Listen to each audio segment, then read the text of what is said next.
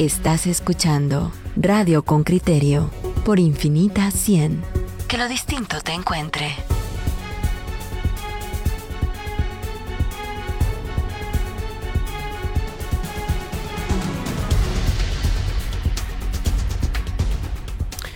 Estamos de vuelta en Radio con Criterio y como Pedro les anunciaba al inicio de, esta transmisión, el presidente de la República ha hecho llegar al Congreso una iniciativa de ley para cancelar prácticamente la Secretaría de Asuntos Administrativos y de Seguridad de la Presidencia, la, la SAAS.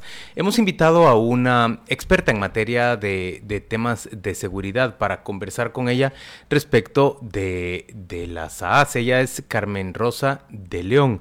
Carmen Rosa conoce perfectamente los antecedentes del Estado Mayor Presidencial, que es la institución que, que existió previo a las AAS, y conoce también las funciones de la Guardia Presidencial, a la cual ha hecho alusión el presidente Yamatei como el cuerpo que podría dotarle de seguridad a su presidencia. Eh, gracias Carmen Rosa por acompañarnos. Estamos hablando con Carmen Rosa de León Escribano. Bienvenida a Radio con Criterio. Arranquemos por una pregunta simple. El presidente ya presentó esa iniciativa de reforma de ley para las AAS.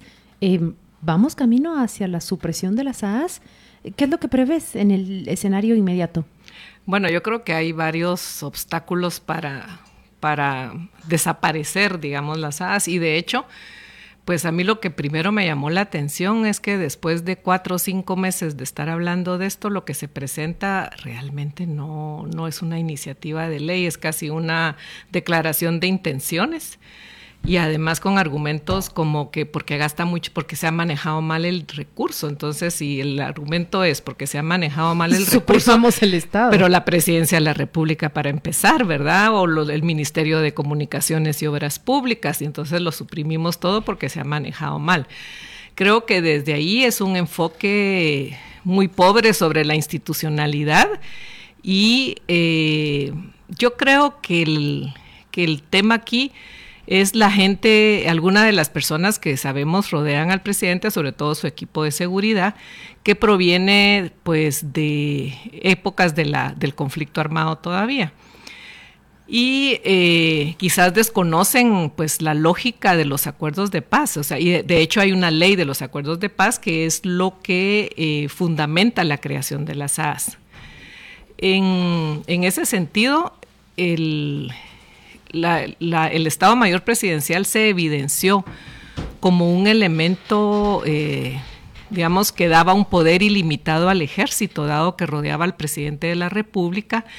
Eh, era el que le proveía de todos los gastos, incluyendo la seguridad, pero a su vez también hacían inteligencia política y de hecho también desapariciones y ejecuciones extrajudiciales Tenían un cuerpo de, tarea contrainsurgente que funcionaba de manera clandestina, en así realidad. Es, así es, y eso se demostró eh, durante el juicio de, eh, de Mirna Mac. Es ahí entonces con ese, con esa, eh, digamos, con esa intencionalidad que en la discusión de los acuerdos de paz se plantea primero que el presidente tenga un cuerpo civil a su alrededor, eh, no militar, porque eso también implica recursos para el Ministerio de la Defensa, aunque de hecho ya el Estado Mayor Presidencial tenía su propia partida presupuestaria. Eh, y se plantea entonces dividir los servicios de la presidencia en dos ámbitos, el ámbito administrativo y de seguridad de la presidencia, que de hecho está en uno de los artículos y ahí quizás habría un argumento eh, del presidente en el sentido en que eh, tal y como quedan los acuerdos de paz, es, eh, simplemente se dice que al dividir el Estado Mayor Presidencial, es decir, se, se, divide en la Secretaría de Asuntos Estratégicos en su momento, que ahora se convirtió en Secretaría de Inteligencia Estratégica. Entonces la Secretaría de Asuntos Estratégicos, que es la que orienta, digamos, la inteligencia estratégica, pero viendo no una inteligencia política como hacía el Estado Mayor Presidencial, sino una eh, todas aquellas eh, informaciones que le pueden servir al presidente para la toma de decisiones, para sus discursos, etcétera.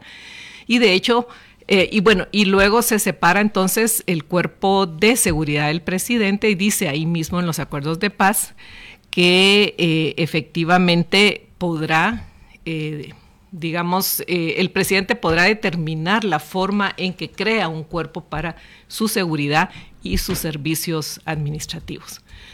Eh, de ahí surge entonces la iniciativa de la SAS. O sea, sobre esa base que no hay una definición que diga que se llame SAS, y que, pero sí debe tener las funciones de seguridad y es una, y de hecho, es una entidad ejecutora del presupuesto de la presidencia.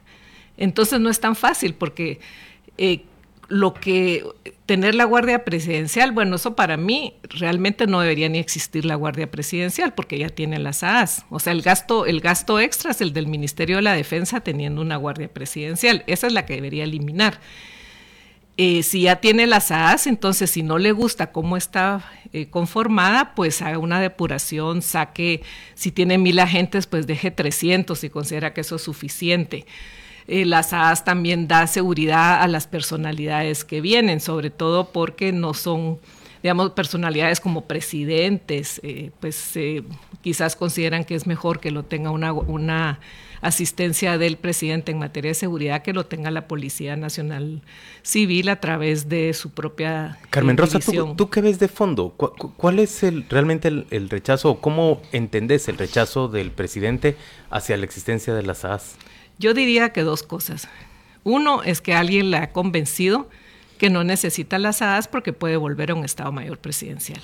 Eso es lo que yo creo. Vía la Guardia Presidencial. Sí, pero al, decir eso, vía la Guardia Presidencial, aquí se plantean dos temas. ¿Quién administra los recursos de la presidencia? Es una entidad ejecutora. Tendrían que... Entonces, ¿qué es la pretensión? Si la Guardia Presidencial eh, depende del Ministerio de la Defensa, implica ampliarle los gastos al Ministerio de la Defensa para que ellos administren los recursos de la presidencia. Entonces volvemos, es un retroceso en lo que se había planteado en los acuerdos de paz. Aquí lo que en los acuerdos se planteó una perspectiva civil para que el presidente también tenga una autonomía propia y no dependa de ni. Es como bueno entonces le va a pagar el ministerio de, relaciones exteriores al presidente. Bueno entonces es un empleado del ministerio de relaciones exteriores.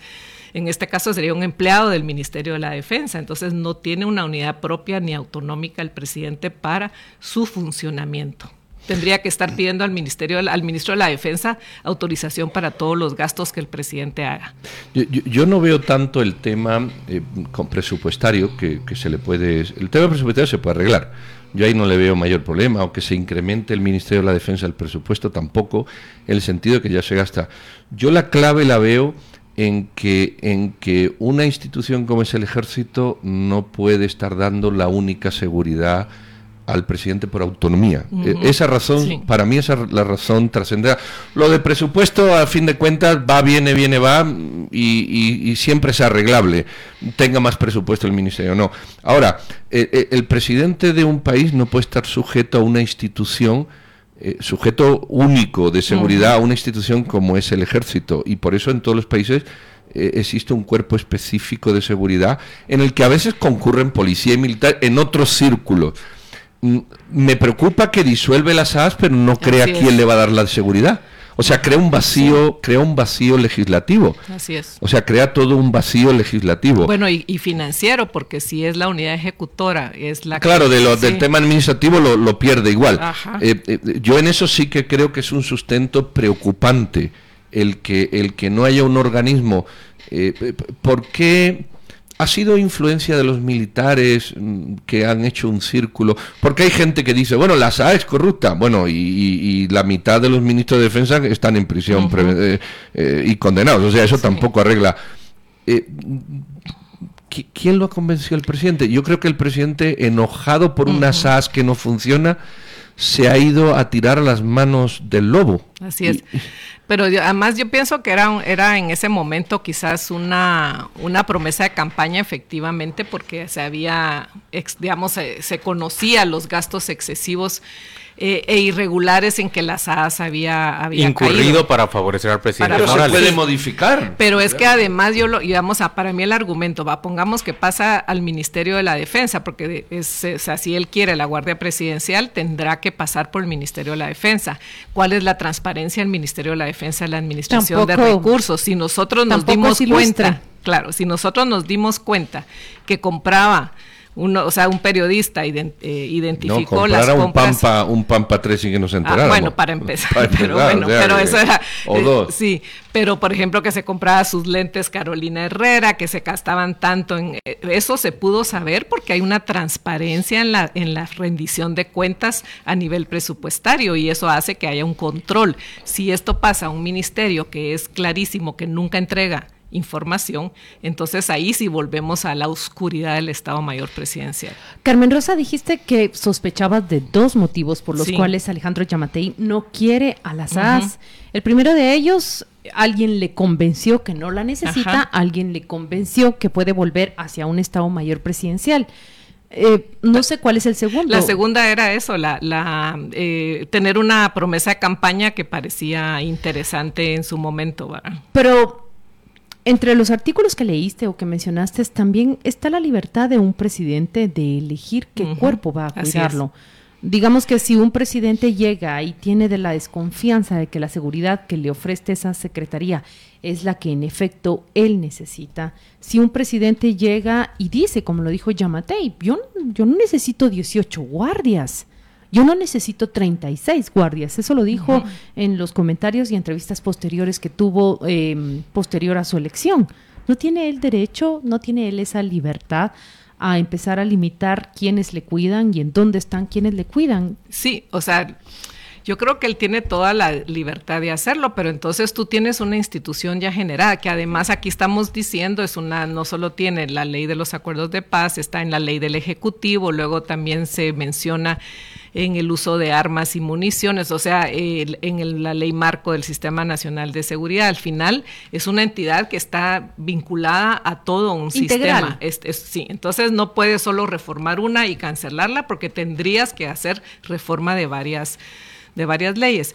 Él sí puede, pero es que para mí la lógica sería, bueno, usted piensa que es demasiado caro el Estado Mayor Presidencial, tiene demasiada gente. La, las AS. De, las, las AS, perdón, depure disminuya el gasto, haga un diagnóstico racional de cuánta gente necesita realmente el presidente y el vicepresidente para ser cuidados y, y, y simplemente, o sea, yo pienso que es mejor o cae mejor decir yo, eh, pues, pues, cuando encontró los... ¿Recorto? 20, recorto, cuando encontró los 26 vehículos a disposición del gerente de la portuaria, ¿verdad? O del presidente, de, no me acuerdo qué, de la portuaria.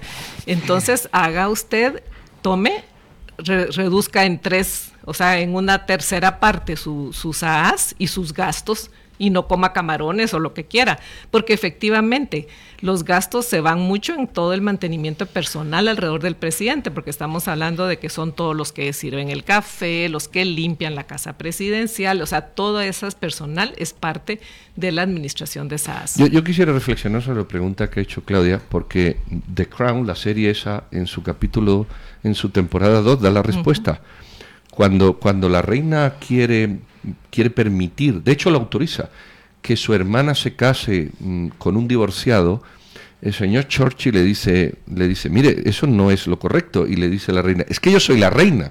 Y le dice uh -huh. Churchill, sí, pero la corona está por encima uh -huh. de usted. Y creo que esta es la respuesta a esto. Aquí hay una institucionalidad que el presidente no puede cambiar.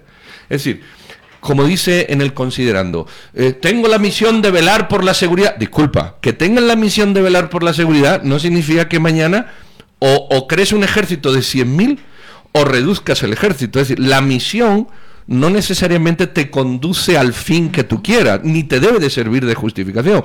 Aquí tiene que haber una, una fuerza que, que le, o sea, aquí tiene que haber una seguridad presidencial. Tú eres el presidente, pero no eres la presidencia. Claro. Ajá. Siguiendo aquella dinámica. Por eso y sus creo. justificaciones tampoco eh, son sustentables, sí. porque decir que malgasta el dinero. Bueno, bueno, ya Carmen Rosa lo ha dicho, pues reduce el presupuesto el, a la mitad sí. y no, despide la. El Ministerio es que de la luego... Defensa también lo malgasta, Ajá. también lo malgasta la propia presidencia Así y no es. por eso las está Bueno, lo, lo, malgasta todo el gobierno. Pero es que además, eh, hay, hay una cosa más si, si esta institucionalidad, porque el presidente aquí lo que se está cargando es la institucionalidad y no la institución, uh -huh. esta institucionalidad también da seguridad a otras personas, Así con lo es. cual la institucionalidad está por encima. Yo no puedo decir, yo no quiero guardia y ahora se lo quito a 23 más. Eh, eh, creo Pero que de, de, hecho él pidió hasta más seguridad después porque decía que había tenido una amenaza de las maras. Entonces todos tienen amenazas. Sí, entonces yo, por eso no, no, digamos ahí es donde un poco. Tú ves, tú ves y, y, aquí es lo que quiero yo Ajá. aterrizar. Tú ves en esto solamente lo que hemos hablado, es decir, una promesa de campaña, una confusión, que le han hecho un coco wash, o, realmente, lo digo así, o realmente aquí hay algo mucho más serio, ¿eh? y, es mucho más serio que es un salto cualitativo de un grupo de militares a una toma de un poder que no les corresponde de ninguna manera que los acuerdos de paz, en mi opinión, el, servicio civil de las AAS o de lo que sea, me parece correcto, aunque puede estar integrado también con militares y policías, no hay ningún problema. Pero a mí me parece que esto es mucho más grave el paso de lo que incluso estamos hablando, que ya es suficiente. Sí, yo, yo iría por esa línea, es decir, lo hemos visto con este grupo que asaltó el Ministerio de Gobernación, el Ministerio de la Defensa y ahora quieren la presidencia. Que de hecho, pues yo creo que es un círculo muy cercano eh, para poder operar y además la, otra vez vuelvo el problema es la secretividad con la que se podría manejar esos recursos de las AAS en una guardia presidencial o en un aparato de Estado Mayor presidencial como se quiere. O sea estamos retrocediendo porque tú decís que entraríamos digamos a las condiciones del ejército que siguen declarando el, manejo de sus fondos como secreto de Estado. Así es y imagínense hay no los gastos del presidente más secreto de Estado. de sí, ajá entonces pero yo vería no, y además a mí, a mí lo que quizás me decepcionó mucho fue ver, porque yo esperaba con la, que, si pedían la disolución del Estado Mayor Presidencial, tendrías que haber dado primero. Las AAS. Eh, o perdón, ay, sí, yo sigo con el Estado Mayor. Si, si disolvían en las AAS, deberían haber presentado el cuerpo de leyes que afectan qué debes derogar en una ley, qué debes hacer en otra. primero, segundo, quién va a cumplir las funciones administrativas. Tercero, quién va a cumplir las funciones de, seguridad. Cuál es la coordinación, quién las va a dirigir, cuál es todo eso deberían haberlo presentado. Pero en cambio, las iniciativas que presenta ayer es que son. Hablando en concreto, es una lista de deseos. Vamos a ir a la pausa comercial y volvemos, oyentes con criterio. Estamos de vuelta oyentes con criterio y lo que escucha usted aquí es la discusión de fondo. Estamos discutiendo acaloradamente respecto de si las medidas que toma el presidente de la República en materia, por ejemplo, de, seguridad ciudadana, como la declaratoria hoy de un nuevo estado de prevención en otro municipio, tienden básicamente a generar una, una percepción de persecución del crimen o, y también y, si tienen em, efectividad real en, materia de combate a la criminalidad. Pero volvamos con nuestra experta. Ella es Carmen Rosa de León Escribano y conversábamos en torno a, a la propuesta de ley que ha enviado el presidente de la República al Congreso para solicitar que se suprima la Secretaría de Asuntos Administrativos y de Seguridad de la Presidencia. Ah, Esteban Florian lo que dice es, o sea, que lo que tenemos que decir es que prometió, abrió la boca y ahora tiene que cumplir. Sí, yo creo que por ahí va y no sé, porque además tienes que entrar a un congreso que está altamente dividido, 19 bancadas, no sé cómo vas a hacer para lograr esas iniciativas de ley en algo que se unió para, para elegir la presidencia y para la junta directiva del Congreso, pero que no necesariamente te va a seguir operando en el resto de leyes. Pero digamos, poniéndonos en una visión quizás más optimista o sea, em, definitivamente yo sí creo que hace falta una reforma a todo lo que hay en el entorno de la presidencia, en el sentido en que habría, por ejemplo, en otros, eh, yo me puse a buscar quiénes cuidan a los otros presidentes en otros países. ¿Quiénes lo cuidan? Eh, hay unos ministerios de la presidencia. O sea, hay la figura del Ministerio de la Presidencia. ¿Qué hace este Ministerio de la Presidencia? Se encarga de todos estos gastos de la presidencia, de las relaciones interinstitucionales del presidente con los otros organismos del Estado, por ejemplo. También eh, pues hace tareas eh, propias, eh, digamos, del presidente en cuanto a su inter, o, representa al presidente eventualmente en algunas, en algunas cuestiones de, más que todo de comunicación con los otros órganos de gobierno. Pero a mí me parece, por ejemplo, interesante un ministerio de la presidencia donde se pudiera, eh, por ejemplo, los gobernadores, los gobernadores son representantes del presidente, no deberían estar en el Ministerio de Gobernación, deberían ser parte de un ministerio de la presidencia porque son los representantes del presidente en el interior del país. Por otra parte, el, sistema de consejos de desarrollo, que es una secretaría ejecutiva de la presidencia, debería pasar a formar parte de este ministerio de la presidencia, ya que el presidente preside los consejos de desarrollo. Entonces, digamos, si lo ponemos en la, en la, en la parte positiva, se podría hacer una reforma de, de las, o sea, no solo la seguridad del presidente, sino todas aquellas funciones que son propias de la presidencia de la República y crear un ministerio de la presidencia. Eh, Carmen Rosa, nosotros hemos visto, porque eh, en los actos que cubrimos o muchas veces por los invitados que tenemos acá, em, a esos agentes de las SAS todos acá en esta habitación los hemos visto. El reflejo y la apariencia que tienen es de un servicio profesional de protección para personajes em, de, alta relevancia. Mi pregunta va más allá de esa percepción. ¿Hemos creado ya ese cuerpo profesional para la protección de personajes de relevancia como un presidente, la visita de un ministro de Estado? Yo diría que sí, porque de hecho tienen una academia, tienen una, o sea, son parte, también son capacitados por el sistema del Consejo eh, Nacional de Seguridad, o sea, ahí tiene su aparato académico. Y eh, lo, lo, único es... Eh, ¿Qué pues, estudian?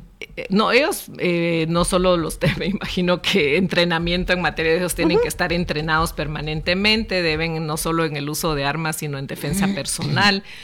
Eh, me imagino que algunas eh, eh, lógicas en cuanto a identificar movimientos extraños, un poco de inteligencia para poder saber si está en un entorno eh, del interior del país poder eh, también obtener eh, alguna información puntual, pero no por sí mismo, que era el problema del Estado Mayor Presidencial, sino ellos son receptores de los de la inteligencia, tanto el Ministerio de la Defensa, el Ministerio de Gobernación, como la Secretaría de Inteligencia Estratégica, para cuando el presidente ellos pueden pedir y, esta información.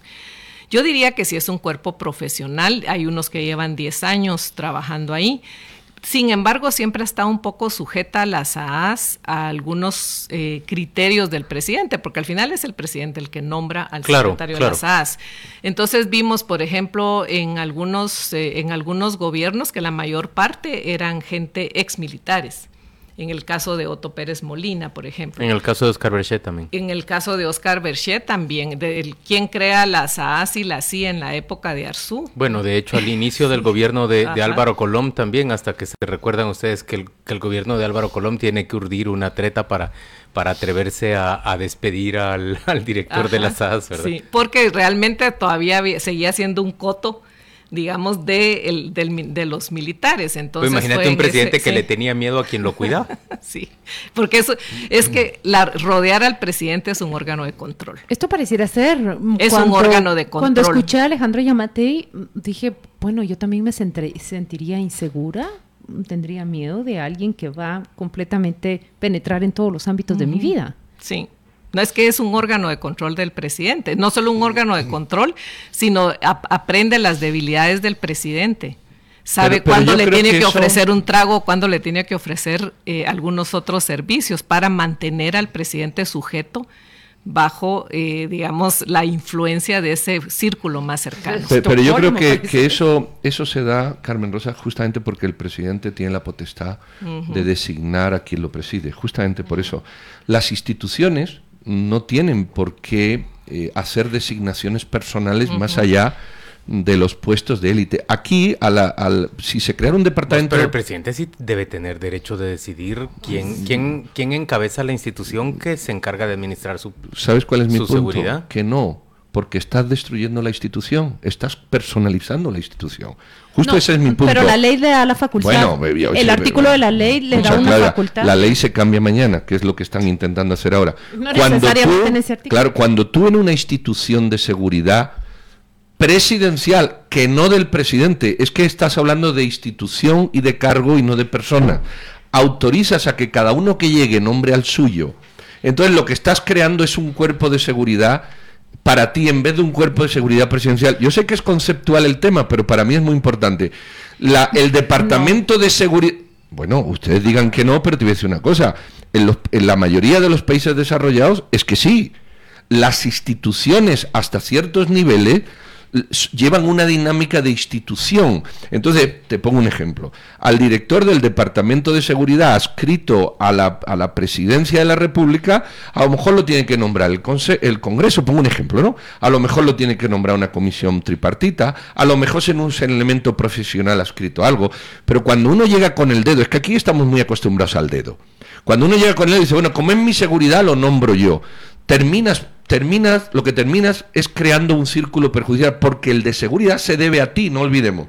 No olvidemos, el de seguridad se debe a ti porque tú lo nombras. Cuando el de seguridad no se debe a ti, sino que se debe a la institución, creo que es un concepto muy superior. Yo sé que es filosófico, pero, pero lo digo en serio. Imagínense que al presidente de la República el Congreso le nombrara a su jefe de la SAS. dicho el Congreso, y entonces Felipe Alejos determinaría quién va a ser, como así como determinó quién era el Contralor y para qué servía, determinaría quién es el jefe de la SAS. Cual digo, cualquiera. Pero te voy a decir una cosa, ¿sabes por qué el jefe de la SAS se pliega a comprarle Carolinas Herreras al presidente? Porque si no el presidente lo echa. Ahora míralo por esa parte ¿Quién querría yo? Yo querría construir una institucionalidad donde yo llego a un servicio de protección que me protege. Yo pienso que dentro del cuerpo de seguridad el presidente puede determinar quién va a ser su, director. Debe salir de, lo, de las filas del cuerpo de seguridad. Pero Carmen Rosa, ¿qué piensas sobre esto? Yo creo que es complejo, ¿verdad? Porque, digamos, uno piensa, si eh, Alejandro Yanmatei nombró en el Ministerio de Gobernación, que es un ente, se supone civil, y que eso se había mantenido hasta la fecha. Eh, nombra un equipo de militares, pues igual él en el Estado Mayor Presidencial puede otra vez volver a nombrar un equipo de militares. Entonces ahí se acaba el, el problema, digamos, en cuanto a que si él quiere militares alrededor para que lo cuiden. Es complicado, pero digamos, si nosotros volvemos a una figura donde hay un ministerio de la presidencia y hay un ministro de la presidencia, entonces él sí debería ser el encargado de ver el tema y ahí sí puede hacerse una guardia, eh, una, digamos, un servicio de seguridad presidencial profesional que está al, mando de una persona que adscrito a un ministro de la presidencia o a un gerente de la presidencia. gerente de la presidencia. Yo pienso. Álvaro Arzuenza yo con esa figura, ¿verdad? Que era más administrativa, el del gerente de la presidencia. bueno, en el Congreso ahí no le hacen caso. Lo de las oficinas del Congreso. Hay un gerente del Congreso que debe decir, señor diputado, esa oficina es para usted y salga de ahí ahora mismo. Lo que pasa es que aquí el concepto de autoridad y de institución no lo pasamos por donde sea y los diputados creen que mandan más que eso. Somos un poco salvajes, sí. Bueno, al, menos desordenaditos. Totalitarios en algunos. En Murcia se hacen las cosas de otra manera, hombre. Mejor. Oigan a estos dos españoles hablando de que en tu pueblo la vida es mejor. Carmen Rosa, pues mira, no lo sé, pero las alas esas funcionan mucho ah, mejor. Discúlpame. Carmen Rosa, gracias por acompañarnos esta mañana en Radio con Criterio. Gracias a ustedes. Vamos a la pausa, volvemos dentro de muy poco.